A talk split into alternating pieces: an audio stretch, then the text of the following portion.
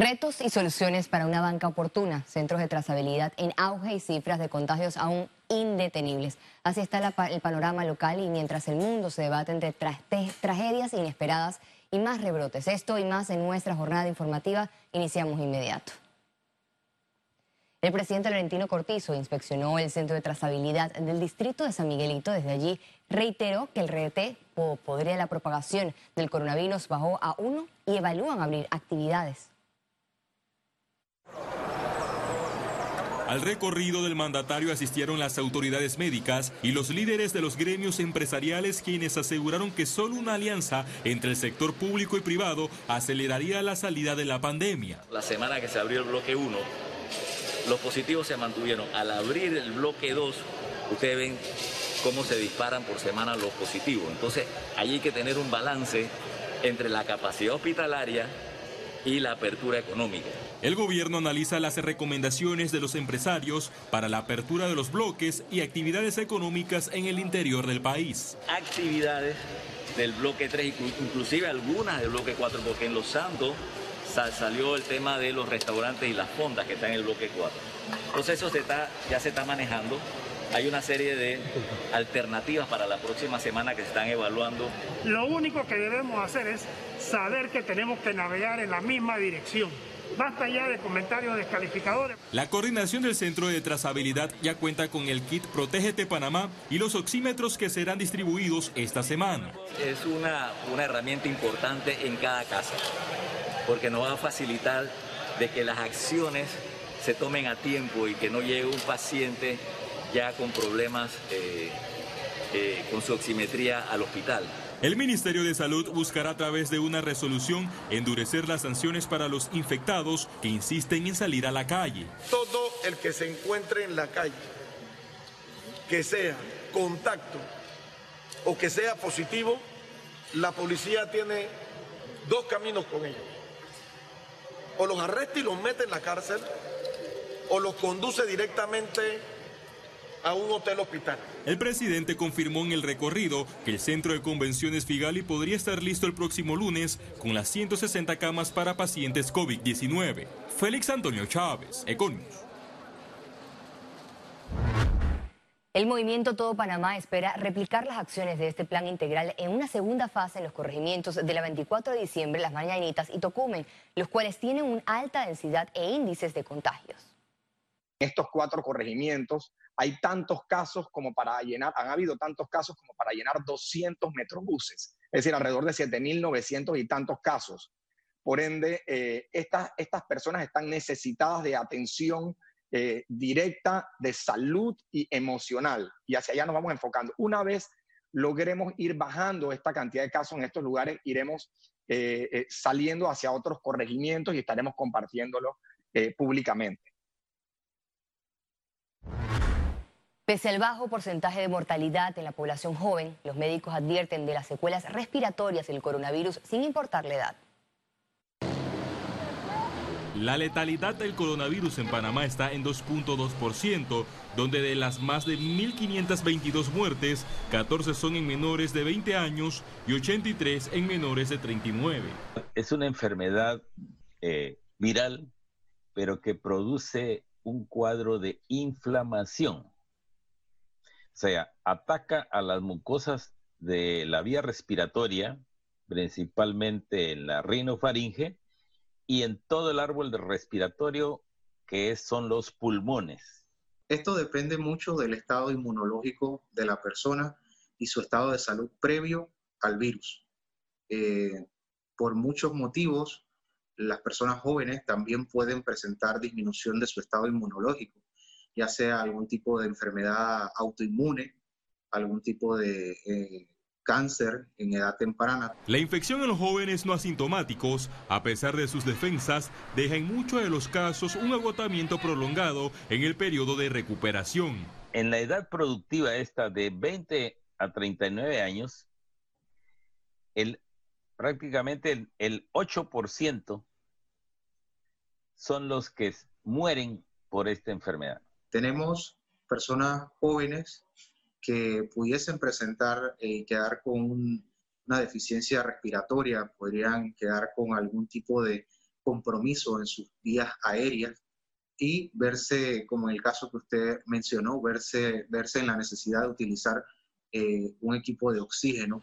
En el país, la población joven es la más propensa a contagiar, donde más de la mitad de los positivos permanecen activos y otros están infectados sin presentar síntomas. Félix Antonio Chávez, Econius.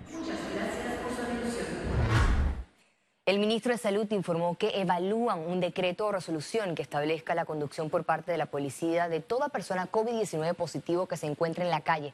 Este miércoles los contagios nuevos sumaron 807. A continuación, más detalles. El reporte epidemiológico de este miércoles totalizó 70.231 casos acumulados de COVID-19. 807 sumaron los nuevos contagios por coronavirus. 1.504 pacientes se encuentran hospitalizados. De estos, 164 en cuidados intensivos y 1.340 en sala. En cuanto a los pacientes recuperados clínicamente, tenemos un reporte de 44.792. Panamá sumó un total de 1.553 fallecimientos, de los cuales 25 ocurrieron en las últimas 24 horas. La vicepresidenta de la Asamblea Nacional, Zenobia Vargas, presentó un proyecto que crea un subsidio de 75 dólares mensuales para las menores violadas. La iniciativa en pocas horas generó rechazo por sectores de la sociedad civil. Estamos trabajando en el tema preventivo para que los pederastas que sean condenados por abuso sexual a menores, una vez que se cumpla su condena, ellos puedan registrar su nombre, su dirección, eh, entre comillas, que no puede ser a menos de 500 metros de una escuela, de un parque recreativo o de un CAIPI, o Centro de Orientación Infantil, donde acojan a niños, y que se le va a dar el seguimiento a través del CENIAF con una trabajadora social que va a verificar eh, la residencia de esta persona. El presidente Laurentino Cortizo anunció la eliminación de vuelos humanitarios para el retorno de panameños y residentes permanentes al país. Informó que a partir de la próxima semana estos vuelos dejarían de existir, sin embargo aclaró que sería este jueves cuando la información se haga oficial. Economía. La emisión de bonos del Banco Nacional refleja solidez y confianza en la banca panameña en medio de pandemia. El Banco Nacional de Panamá comprobó el interés y confianza de inversionistas en Panamá tras realizar su primera emisión internacional de bonos en mercados de capitales por 4.800 millones de dólares. Dicho eso, empiezan a entrar las órdenes. A la hora y cuarto de estar en el mercado ya había entrado más del 2, habían 2.000 y tantos millones en órdenes nos dio una, nos dio una indicación de que la cosa iba muy bien. El economista Carlos Araúz coincidió que la transacción transmite esperanza a la economía del país. La ventaja que tenemos aquí es que esos mil millones de dólares tienen que pasar por el tamiz del Comité de Crédito de la Junta Directiva de un Banco Nacional que, que verdaderamente creo que ha dado ejemplos de que se puede manejar apolíticamente.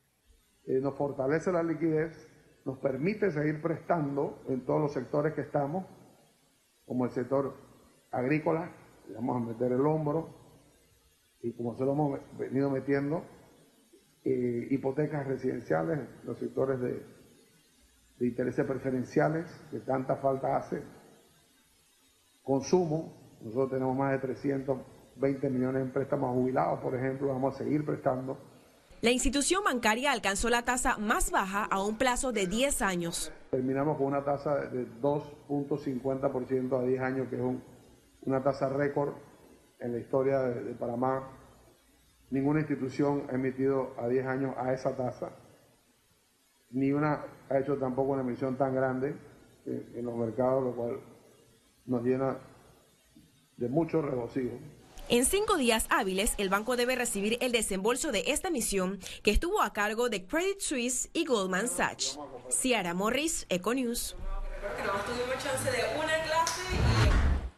Las micro, pequeñas y medianas empresas ya pueden iniciar los trámites de solicitud para préstamos del Banco Interamericano de Desarrollo.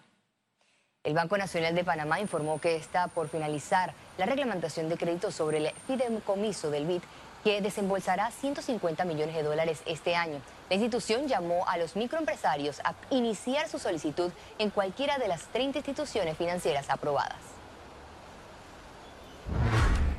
Más de mil personas realizan su trámite de banca de oportunidades con caja de ahorros. Así lo informó su gerente Andrés Farrugia. También detalló cómo avanza la capacitación con AMPIME.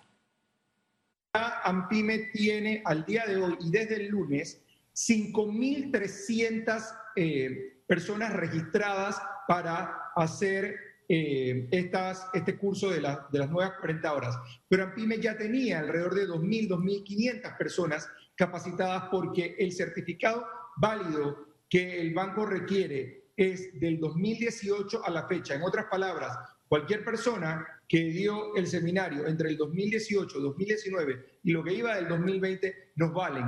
De esas 5.000, de esas 2.500 personas, alrededor de mil y tantas ya están eh, haciendo su trámite con el banco. Adicionalmente, 5.300 en los tres días que lleva esta semana se han inscrito en AMPIME para tomar nuevamente el curso.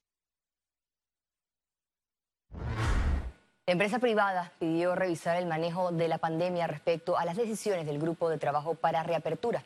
El sector privado envió esta semana una carta al ministro Ramón Martínez solicitando que sea un enlace con las autoridades que deciden cuáles actividades irán reabriendo. Esto debido a que no hay concordancia con las propuestas y decisiones presentadas en mesa de trabajo. Nosotros lo que buscamos es una solución técnica. ¿Qué es lo que está faltando? que la variable económica y la variable salud, que esto es un tema, vamos a decirle, estadístico-matemático, nosotros podamos hacer una conjunción de ambas variables, salud y tema de reapertura, economía, tasa de desempleo, eh, impacto en el Producto Interno Bruto, etcétera, una serie de variables, las podamos unir y tomar entonces decisiones mucho más asertivas. No vemos es un avance significativo hacia este objetivo, lo que nos lleva a plantear un cambio en la metodología. Eh, venimos conversando, hoy tenemos reunión de, la, de, una de las mesas de trabajo eh, y eso básicamente es lo que, lo que buscamos, que, que continúe hasta que realmente haya un balance entre el eje de salud y el eje económico Panamá ocupa el segundo lugar con el Internet residencial más rápido de Latinoamérica, luego de Chile. Acá le contamos los detalles.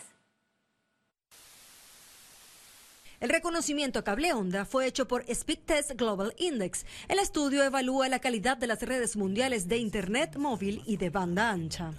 Ellos miden la velocidad de subida de información desde la casa del cliente hacia el Internet y la bajada de información desde el Internet hacia la casa del cliente y con eso nos evalúan con todos los proveedores. Eso es lo que ellos han visto.